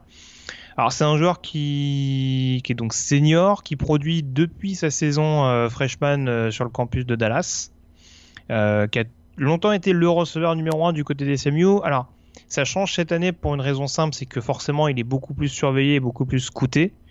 mais ça permet quand même à SMU de, de on va dire d'avoir une autre alternative avec Reggie Robertson. Là pour le coup, sur ce match-là, avec euh, en l'occurrence l'écart qui était, euh, qui était celui-là au tableau d'affichage, t'en parlais notamment ce 30 à 9, on a pris un peu plus de risque du côté des SMU en allant quand même chercher le go-to guide. Et quand on voit les catchs qu'il est capable de faire, ces deux touchdowns, c'est quand même des, des touchdowns euh, assez dingues parce qu'il y a un catch à, à une main quasiment en coin de end zone. Et le deuxième où, euh, il récupère le ballon à la bataille avec le cornerback et euh, il, arrive quand même à poser le pied gauche en déséquilibre. Enfin, c'est un concept assez particulier. Mais euh, voilà, là, on, a vu quand même toute l'étendue de son talent. ça va pas être le receveur le plus rapide de la prochaine classe, ça va pas être le receveur le plus grand et le plus physique de la prochaine draft, mais je trouve qu'il a un côté très complet euh, qui en l'occurrence peut être quand même assez intéressant. Alors, euh, je vais pas prendre des, comparaisons un petit peu hasardeuses, mais sur certaines séquences, il a un petit côté du Juice Smith-Schuster quand même, je trouve. Donc euh, c'est un joueur que je surveillerai tout particulièrement, surtout dans une classe de receveurs qui s'annonce extrêmement homogène. Très clairement derrière, bien entendu, le, l'épouvantail, si on peut l'appeler ainsi, de Jerry Judy. Euh, je pense que pour l'instant, euh, c'est peut-être une fin de deuxième tour pour moi, mais il peut grimper très très rapidement euh, dans, le, dans le système hyper aérien et hyper agressif des SMU. Donc voilà, entre les mains de Sony Dykes, je pense que il n'est pas en il n'est pas dans un mauvais contexte pour briller et on n'a pas fini d'entendre parler de ce joueur donc Jim Prochi du côté de d'SMU receveur des Mustangs. Ouais, qui, qui est je trouve qu'il est négligé dans beaucoup de, big boards, des grands sites spécialisés américains. On le voit, on le voit souvent pas apparaître dans le top 50 ou même parmi les, les, 5, même parfois les 10 meilleurs receveurs. Et je trouve que je suis complètement d'accord avec toi. C'est un joueur qui est un, vrai prospect NFL, je trouve, notamment dû à sa polyvalence. En tout cas, on aura le temps d'en reparler, j'en suis persuadé, mais bon, ça me paraissait important de le mettre à l'honneur cette semaine, même si la concurrence était, euh, était pas non plus dinguissime. J'aurais pu parler de Chubb Hubbard qui, euh, qui est quand même en train de péter des records. Euh, on peut parler de Chubb Hubbard toutes les semaines, j'ai l'impression. Bon, il a pas, il a pas un, je trouve qu'il a pas un style de jeu qui est hyper esthétique. Je trouve, je trouve ses courses un peu. c'est pas très élégant, on va dire. Voilà, c'est ça. Mais bon, après, si l'élégance si l'élégance, si le manque d'élégance s'est rattrapé par l'efficacité, moi, j'ai pas grand chose à dire par rapport à ça. Hein, donc, euh. mais là, en tout cas, pour un, alors, on précise, j'en parle à dessin également, c'est un red short sophomore. Donc, techniquement, c'est un joueur qui peut s'inscrire à la draft à la fin à l'issue de cette saison. Ouais, faut quand même qu'il fasse attention parce que là, il a quand même couru moins de 200 yards le week-end dernier quand même. ouais, il y, a une petite baisse de régime, je suis d'accord avec toi. Mais ça, c'est de la faute de Jordan Brooks. Ouais, tout à fait. voilà, sans Jordan Brooks, il aurait fait 340 yards. Donc ouais, carton jaune pour Job Chuba attention. J'ai l'impression que Sanders voilà, il, y a une très mauvaise influence sur ce running back, c'est pas bien du tout. Bon, plus sérieusement, on va dès à présent se tourner vers notre chronique hebdomadaire, la chronique Yearbook, pour remonter le temps et s'intéresser à la saison 1983.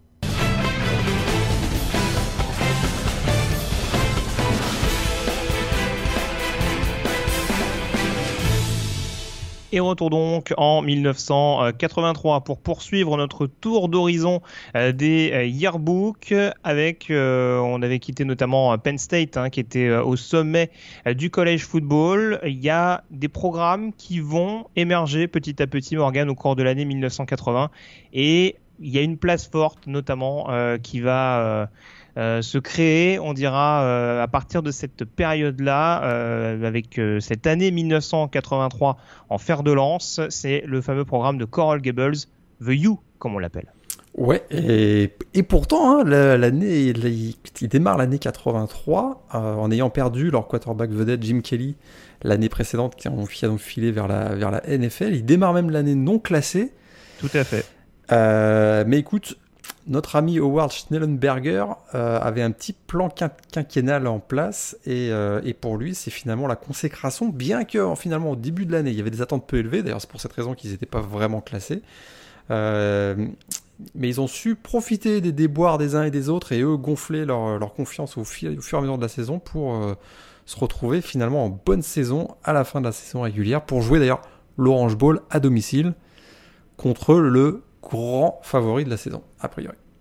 Alors, je vous le disais, il y a le départ de Jim Kelly. Ils, ont, ils commencent quand même un petit peu euh, ce recrutement un peu clinquant. Alors, on le dit, on le répète très souvent, hein, l'état de Floride, ça permet de, de drainer pas mal de, de talents. Là, on a une petite bataille de freshman qui s'amorce dans cette saison 83 avec deux vieilles connaissances de la NFL. D'un côté, Vinny Testaverde et de l'autre, Bernie Kosar. Exactement. Et deux, c'est quand même pas mal, hein, comme, Ah oui, bah, niveau casting, euh, a priori, il y a pire. Comme ça, coûte plus ça, coûte un peu cher en alcool, diront certains. oui, c'est vrai. Euh, et, ces deux-là vont, euh, vont donner le ton, effectivement, de ce qui sera ensuite la, la, génération dorée des Hurricanes, qui sera menée non pas par Schnellenberger, mais par un autre coach dont on reparlera sûrement, Jimmy Johnson, pour ne pas le nommer. Et effectivement, euh, avec Vinny Testaverde qui gagnera le S-Man quelques années plus tard, et Bernie Kosar qui était aussi un super quarterback. Donc là, on a vraiment, à partir de, de ce moment-là, ça bascule complètement pour Miami euh, à partir de la saison 83. Alors, tu l'as dit, alors il rentre seulement dans le classement à partir de la, de la week 4 et on va parler justement euh, on va revenir tout à l'heure justement sur leur montée en progression et surtout donc cette finale dont tu parlais à domicile lors de l'Orange Bowl.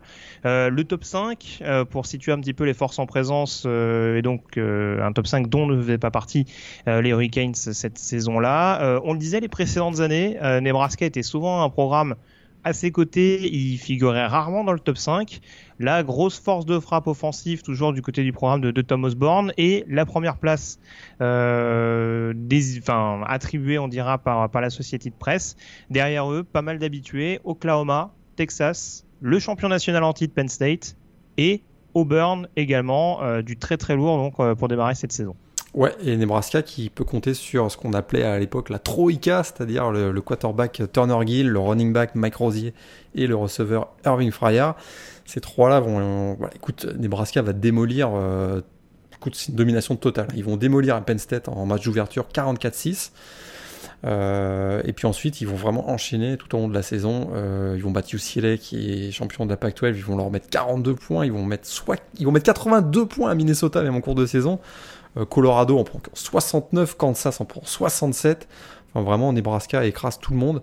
Et, euh, finalement, c'est vrai que Miami euh, va progressivement profiter des, déboires des uns et des autres, comme je disais tout à l'heure. Et notamment le 29 octobre, donc 1983, où là, il profite de la défaite de North Carolina contre Maryland. Et les Tar Heels étaient numéro 3, Florida était numéro 5, il perd contre Auburn. Et à partir de ce moment-là, Miami vraiment a la voie ouverte complètement pour, en direction de l'Orange Bowl. Et donc, euh, alors cette équipe de, alors on a deux équipes qui vont se retrouver, qui vont avoir une trajectoire totalement différente par rapport à Miami. C'est donc Nebraska dont on parlait et Texas, les deux programmes qui vont se retrouver avec euh, une fiche invaincue à, à, l'orée de la dernière semaine. on a pourtant Miami et Nebraska qui s'affrontent donc lors de l'Orange Bowl et, et les Cornhuskers et les Longhorns vont tomber chacun de leur côté. Exactement. Puis Texas, euh, Texas joue le Cotton Bowl face à, face à Georgia. Donc pour que Miami soit champion, bah, il faut battre Nebraska bien sûr, mais il faut aussi compter sur la défaite de Texas euh, face à Georgia. Et ben boum, c'est ce qui va arriver. Euh, Texas était invaincu, il possédait, il possédait, à ce moment-là la meilleure défense du pays. D'ailleurs à ce moment-là, tout le monde rêvait d'une finale Nebraska-Texas. Et puis finalement, malgré le départ d'Archel Walker, donc leur fameux running back du début des années 80, ben, les Bulldogs vont faire euh, tomber euh, Texas et du coup, ben, voilà, Miami, si bat Nebraska, sont champions. Ouais, mais en l'occurrence, c'est pas la défense qui coûte cher à Texas sur ce match-là, parce qu'il s'incline quand même sur un fabuleux score de 10 à 9 face aux Bulldogs. et score très accroché également lors de l'Orange Bowl, avec cette fin de match absolument dingue pour les Miami Hurricanes. Tu nous en parlais, Morgan, avec notamment ce, on va dire, ce pari manqué par Thomas Osborne. Ouais, et parce que le score final c'est 31-30 et Nebraska réussit à, revenir sur, euh, en toute fin de match. Et notre ami Thomas Bourne, alors que le score est de 31-30, il tente une conversion à deux points. Euh, choix plus que, décision plus que controversée pour gagner le match donc. Et c'est vrai que ça restera ce match-là, le, Orange Bowl, le 84 restera l'un des plus grands matchs de l'histoire. C'était d'ailleurs le 50e Orange Bowl de l'histoire. Et Nebraska venait de gagner 22 matchs consécutifs, ils étaient quand même favoris. Et, euh, ils ont, ils ont, ils avaient quand même, voilà, je te répète, hein, ils avaient des superstars en attaque, Mike Rosier, Turner Gill, le quarterback, il y avait Irving Fryer. Ils ont marqué 624 points euh, en 1983, donc ils étaient favoris. Euh, et, finalement, bah, ils s'inclinent 31 à 30. Et c'est vrai que pour eux, c'était quand même une grosse déception après avoir autant dominé. Alors, il y a une petite anecdote sympa dans ce match de, l'Orange Bowl, c'est que pour perturber, euh, pour, tenter de piéger le, quarterback de Miami, Bernie Kosar, euh, il y a deux défensifs backs des Cornhuskers qui ont échangé leur maillot à la mi-temps. Donc l'expérimenté Dave Burke a pris le maillot de l'inexpérimenté Mac Cashland en se disant, ben il va peut-être essayer de m'attaquer, mais en fait, il va pas savoir que c'est moi. Et ça n'a pas du tout joué en la faveur de Nebraska, puisque Miami a quand même remporté le titre. Et Bernie Kosar a fait un très bon match ce jour-là. Très bien. À l'époque où les règles étaient un peu plus légères. Ah bah, c'était olé olé encore à l'époque. Quand tu vois qu'aujourd'hui on prend des pénalités parce qu'il y a deux joueurs avec le même numéro sur le terrain, euh, tu te dis bon. C'est un poil plus rigoriste et on va pas s'en plaindre euh, en l'occurrence. Donc euh, en tout cas, euh, victoire donc de Miami au bout du suspense dans une ambiance, vous l'imaginez absolument dingue puisque du coup ça se ça se déroule sur les terres hein, en l'occurrence des, des, Hurricanes. Et puis t'en parlais tout à l'heure, donc cette saison qui se termine en consécration pour Schellenberger qui choisit finalement de ne pas renouveler son contrat avec The U et qui, tu l'as dit, sera remplacé notamment par The Wave. Jimmy Johnson avec le succès qu'on sait dans la foulée. Euh... Et puis pour Schnellenberger, ça a mal, ça a mal tourné ensuite, hein, parce qu'effectivement, euh, il part dans l'USFL, et puis si je me trompe pas, son, son équipe va faire banqueroute. C'était les Federals de Washington, si je me souviens bien. On fait mhm. banqueroute et il se retrouve finalement euh, coach à Louisville, à Louisville, pour démarrer l'année suivante. Donc c'était un, c'était un bon, un bon pas en arrière pour euh, Schnellenberger un choix du cœur là également, mais bon, il y a eu un poil moins de succès que ce qu'il a pu faire du côté de, Miami, en tout cas. Euh, quand on voit ce qui s'est passé euh, par la suite. Euh, si on enchaîne sur le Iceman Trophy, on parlait de l'attaque monumentale de Nebraska et tu citais notamment son trio infernal. C'est pas illogique de voir justement un joueur des, des Cornhuskers récompensé à l'issue de cette saison. Ouais, il y avait d'ailleurs deux joueurs des Cornhuskers dans le top 5 hein, des votes du Iceman. Il y avait celui qui le remporte, c'est Mike Rosier, donc le running back. Et euh, son coéquipier euh, Turner Gill, le quarterback, était, a terminé quatrième du vote. Et Mac Rosier finit devant deux petits quarterbacks sympas aussi. Steve Young à, BYU et euh, Doug Flutie à, Boston College. Doug Flutie dont on reparlera probablement la semaine prochaine. Oui, c'est pas impossible qu'on en entende un petit peu parler. Par contre, on continue très clairement la tradition des running back Iceman Trophy. Parce que en l'occurrence, euh, depuis 71 et Pat Sullivan, euh, le, quarterback d'Auburn, euh, on a toujours eu jusqu'en 1983 donc un, running back Iceman et, Mark, et, Mike Rosier continue cette, cette, cette, petite tradition. Tout à fait. Et tout à l'heure tu parlais de Auburn. Il y a un petit running back qui fait ses débuts aussi cette année-là, si je me trompe pas.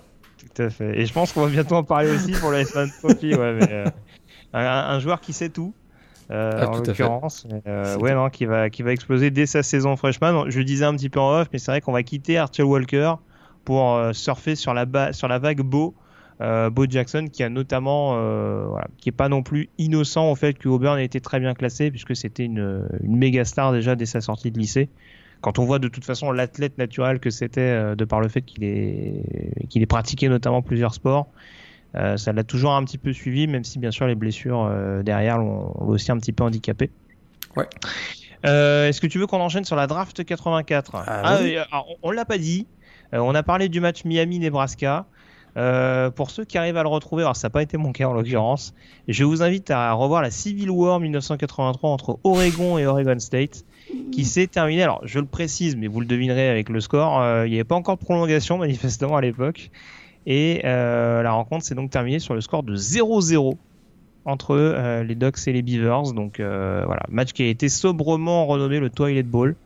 Donc je crois qu'il y a eu 11, 11 ballons perdus. Il me semble avoir, il me semble avoir aperçu ça. Donc apparemment c'était une petite catastrophe. J'ai essayé de regarder si j'arrive à retrouver quelques joueurs, mais je, vais voir s'il y a quelques noms connus qu'on a dans le lot. Qu'est-ce qui t'a marqué au cours de cette draft de 1984 Qu'est-ce qui bah, Qu'est-ce qui, qu'est-ce qui, quel, quel star, quel, quel poste est plutôt mis en avant en l'occurrence bah, Surtout, bon, d'abord c'est la, c'est la draft d'après celle de 83 qui avait été fameuse, on s'en souvient. Donc là il y a un petit, euh, ça baisse un peu en niveau. Voilà, ça, il y a un petit down là. C'est sûr que ça baisse un peu en niveau, mais il y a quand même Erving Fryer qui est, euh, qui donc qui était le grand receveur de l'époque. Euh, donc à Nebraska, j'en ai parlé tout à l'heure, qui signe, euh, qui fait drafter par les Patriots. Et puis en numéro 2, ouais, vas-y.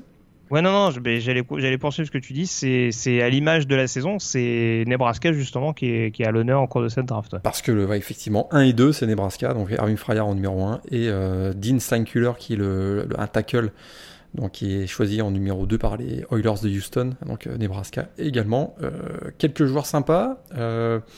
Le linebacker de Florida, Wilbur Marshall, drafté par Chicago. Et puis au niveau des quarterbacks, là on a aussi des joueurs qui vont faire des grandes carrières dans la NFL, surtout un d'ailleurs.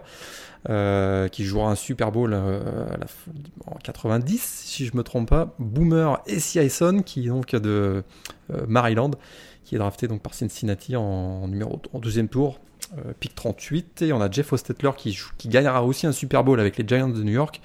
drafté donc de Virginie, de West Virginia au deuxième tour en, au pick 59. Ouais, et puis alors lui il a pas joué un Super Bowl, mais on a aussi Jay Schroeder qui sort de, du UCLA en l'occurrence dont tu parlais, en l'occurrence, euh, vainqueur de la Pac-12, euh, qui est arrivé à Washington euh, avant l'émergence de, de, Doug Williams et le Super Bowl gagné. Ouais. Et puis beaucoup, beaucoup, beaucoup plus loin, le pic 280, presque Mister Irrelevant, de East Carolina, un certain Ernest Biner, le running back, oh donc qui a joué à Cleveland, qui a été drafté par Cleveland et qui a fait une longue carrière aussi dans la NFL. Les mains qui glissent, comme on l'appelle du côté de ouais. Mais en effet, ouais, euh, drafté au dixième tour et qui a gagné un Super Bowl, je crois d'ailleurs, avec les Redskins au début des années 90, si je ne me trompe pas. Euh, très bien. Contre, bon, contre, les Bills, donc, euh, comme, oui, comme, comme, tout le monde. Voilà, tu comme tout le monde. Bills, de toute façon. comme, comme, tout le monde on va pas se faire des ennemis euh, gratuitement. Je sais que tu, aimes bien les certaines franchises d'AFCS, mais on va pas, on va, pas remettre le couteau dans la plaie pour, euh, pour nos camarades des Bills qui nous écouteraient. On a fait le tour en tout cas sur cette saison 1983, un peu des présent, s'intéresser au prono.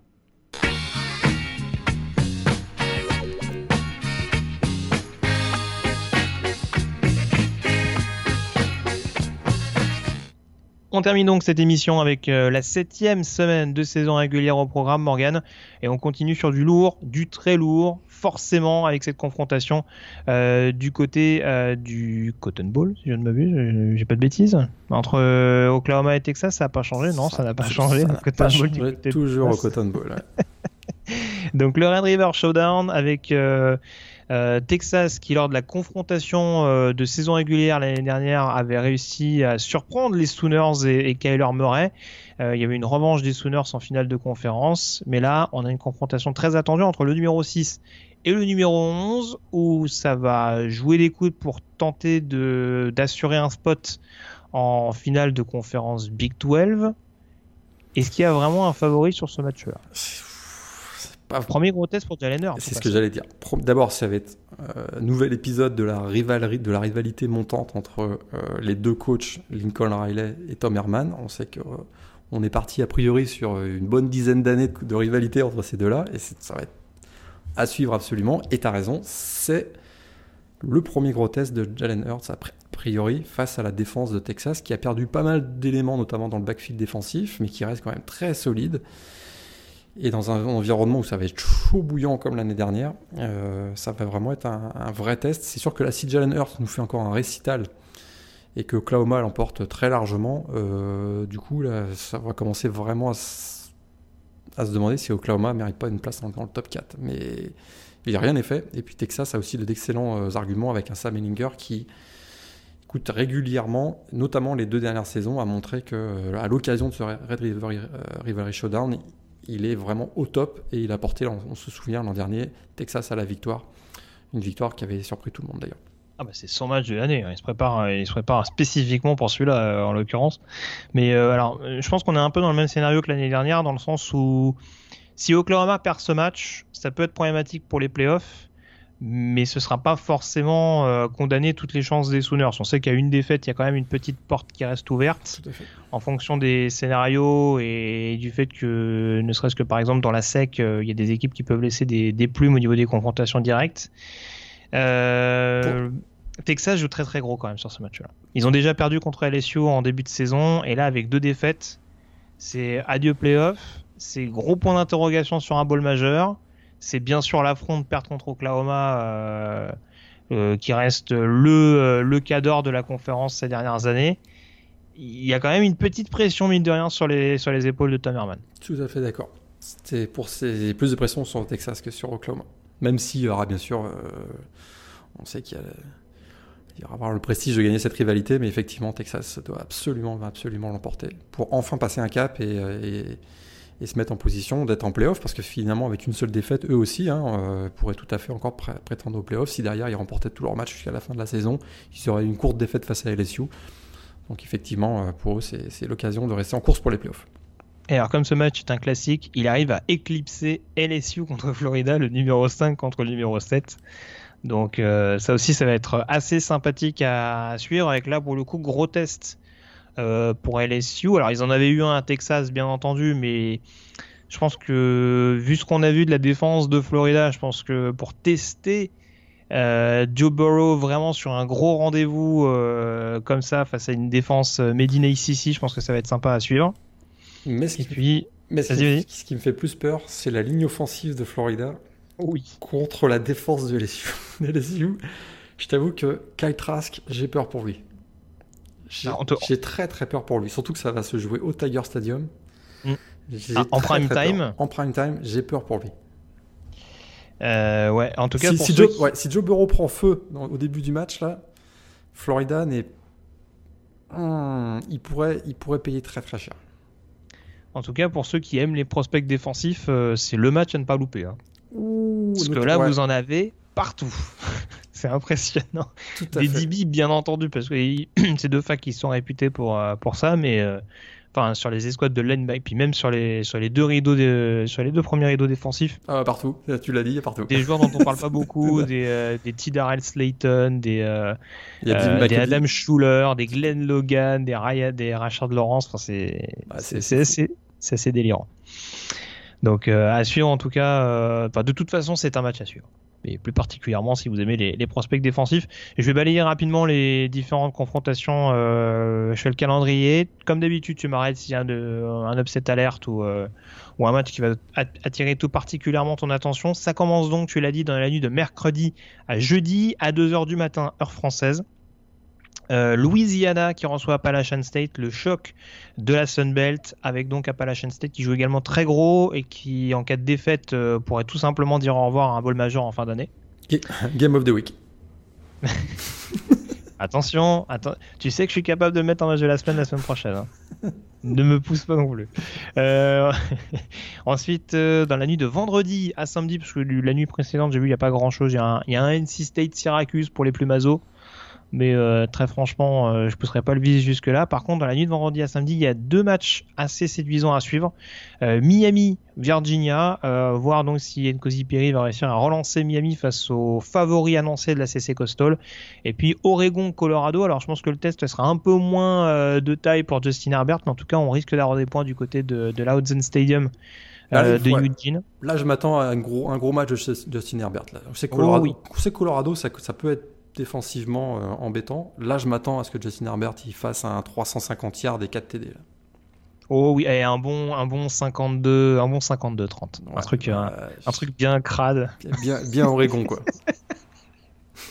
un truc bien Pac-12. Mais là, ça peut être un euh, Pac-12 After Dark euh, en puissance celui-là. J'ai pas donné les horaires, mais c'est 2h du matin pour le Miami Virginia et 4h pour le Oregon Colorado, donc dans la nuit de vendredi à samedi. Et puis samedi euh, à 18h, on commencera donc avec le Texas Oklahoma à ne manquer sous aucun prétexte. Euh, à la même heure, on aura tout de même Georgia qui recevra South Carolina, Michigan en déplacement Illinois. Euh, Memphis qui se déplacera du côté de Temple. Attention, match piège dans la AC pour, euh, pour les Tigers. Memphis classé cette semaine, absolument. Exactement, numéro 23. Euh, qu'est-ce que j'ai d'autre en confrontation intéressante? À 18h, on a fait à peu près le tour. Un petit peu plus tard, à 21h30, Alabama qui se déplace à Texas AM. C'est quoi? Upset alerte. Oh, bah écoute, ah, je... m'en bouche un je... Texas A&M, Jimbo Fisher, il va être prêt. Et ah, il dit ça chaque année contre Auburn. Pardon. C'est gratuit, ça en fait pas. Mais je me dis attention. Ce match, je me dis attention.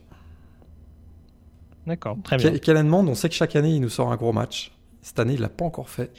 C'est vrai. Je me dis attention. La, défense, la défense d'Alabama a montré quelques petites faiblesses de temps en temps. Euh, ils ont eu... Et puis les receveurs que également, euh, ils peuvent prendre feu sur, euh, 9 sur 9. À partir du moment où tu prends le momentum, tu as le risque d'avoir des receveurs qui prennent feu. Je suis pas en train de dire que Texas A&M va déboulonner Alabama. J'ai dit upset alerte. On rappelle, hein, ils ont mis quand même 74 points à LSU l'année dernière. Hein. Ils sont capables de une équipe offensivement à prendre à la légère. Après, il faudra que le jeu au sol suive un peu plus euh, ce qui diffère par rapport à l'année dernière, mais bon, à voir. Je suis moins optimiste que. Mais oui, non, après, on parle d'upset alerte, on parle de possibilité de rester dans le coup. Après, euh, on, va, on va y revenir juste après avec les pronos, mais bon, je suis pas sûr que la hiérarchie soit, soit bouleversée. Euh, un classique, justement, tiens, je faisais la petite blagounette à 21h30, Clemson qui reçoit Florida State. Un upset alerte là. Et eh, Florida State, ça a l'air d'aller mieux quand même avec Ronnie C'est ce que j'allais dire, ça va mieux quand même du côté de Florida State. Mais... Bon, après, défensivement, je sais pas si. Ouais. Surtout que Clemson s'est fait un peu, euh, après une petite claque là, euh, à North Carolina, à mon avis. Oui, après une bye week, je les vois pas arriver euh, en tongue. La fleur, la fleur c'est ça la fleur. Non, je, je pense que ça va être une boucherie. Même si j'imagine bien Trevor Lawrence en tong. Ça, c'est juste pour la petite parenthèse hyper intéressante. Euh, Wisconsin contre Michigan State à 21h30 également. Michigan State qui va encore euh, se faire. Euh, ah voilà, ils, enchaînent Ohio State et Wisconsin. Quoi. Ah ouais, franchement, c'est pas du tout là. Et vivement qu'ils rejoue Michigan. Hein. Ah ils, en, ils en peuvent plus là. Là, ils disent, mais quand est-ce que ça va se finir cet enfer là? Ah Ils ont encore Penn State à la fin de la campagne. Ah, vivement que ça s'arrête cette histoire. Euh, Arizona State, justement, qui avait battu Michigan State il y a quelques semaines de ça, euh, classé numéro 18, les joueurs d'Army Edwards, et qui reçoivent Washington State. À surveiller, euh, deux équipes qui font un peu le yo-yo. ces dernières semaines. Et puis toujours à 21h30, il y a un programme assez dingue à cette heure-là, puisque Cincinnati se déplacera à Houston. Alors je sais pas si c'est un upset alert depuis le, le ah, retrait, on dira, de Derek King, mais euh, ah, Houston a l'air un peu en roue libre. Ah, non, c'est Houston, la saison est terminée. D'accord. Et puis il y aura un petit soft Florida BYU. Alors ça c'est pas pour, euh, il y a un enjeu sportif plus que relatif. Mais euh, bon, ça peut être un match sympatoche à voir. Il y a, ouais, BYU sans Zach Wilson hein, qui est out for season a priori, donc ça c'est Ouais, donc j'ai rien dit. J'en retire ce que je dis. il y a quand même l'ogre Kent State qui se déplace à Akron dans le, dans le derby de l'Ohio. Ouais, euh, vu le samedi qu'on a, là, si vous me regardez euh, Kent State Akron, c'est que vraiment, ah, faut qu'on parle. Faut, qu'on parle. Oui. il y a des trucs à. va falloir qu'on discute sur deux trois trucs. Ouais. Euh, 22h, Baylor qui, compte, qui tentera de rester invaincu à domicile contre Texas Tech. Euh, un petit peu plus tard que je regarde tout ça, euh, on sera un peu plus tard dans la nuit en l'occurrence, à 1h30 du matin, le Shiklang Gliwang classique, je sais plus comment ça s'appelle. Ah bah tu vois, tu étais pas mal, tu progresses. Ah bon? Comment, Ouais. comment tu dis? Quel salaud, il me dit c'est pas mal Juste pour pas le répéter. Bon bref, le classique entre Notre-Dame et, euh, et USC à 1h30 du côté de South Bend. Tout à fait, avec le bâton de pèlerin à gagner. Donc, pour le ah, c'est ça, oui, c'est ça. ouais. Enfin, une sorte- une de- sorte le de- c'est mieux ça, c'est pas mal. Euh, et puis à 1h30, il y a, il y a encore un programme euh, assez copieux, euh, puisque à la même heure, donc il y a Iowa qui reçoit Penn State. Upset alerte. Euh, ça dépend. Qui, qui est favori? Bah, sur le papier Penn State. Numéro 10. Bah, Si on part là-dessus, alors je, je vois pas Penn State s'incliner à Iowa. D'accord, très bien. Déf- et d'ailleurs, défensivement, Penn State est assez, assez impressionnant. C'est vrai que là, il jouait face à une équipe de Purdue bien handicapée avec les blessures de Sindelar et, Et Moore. et Moore, ouais. Mais défensivement, je trouve c'est, écoute, euh, il commence à y avoir euh, pas mal de de joueurs intéressants. Je vois Penn State gagner à Iowa. Très bien. Pour paraphraser quelqu'un que je connais, la vérité se fera sur le terrain. Et puis, à 1h30 du matin également, euh, alors je sais pas si c'est un upset alert, mais Wake Forest qui reçoit Louisville.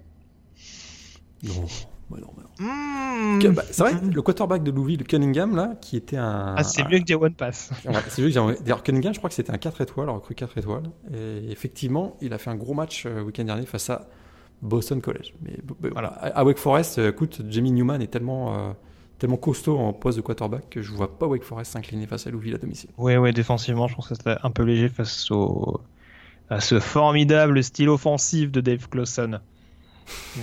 Et ses cubes équipes en pagaille, euh, ses jeux options euh, bien chiants. Bref. Euh, 1h30, possible upset alerte, Nebraska qui se déplace à Minnesota. C'est pas des équipes classées, mais euh, Minnesota toujours invaincu.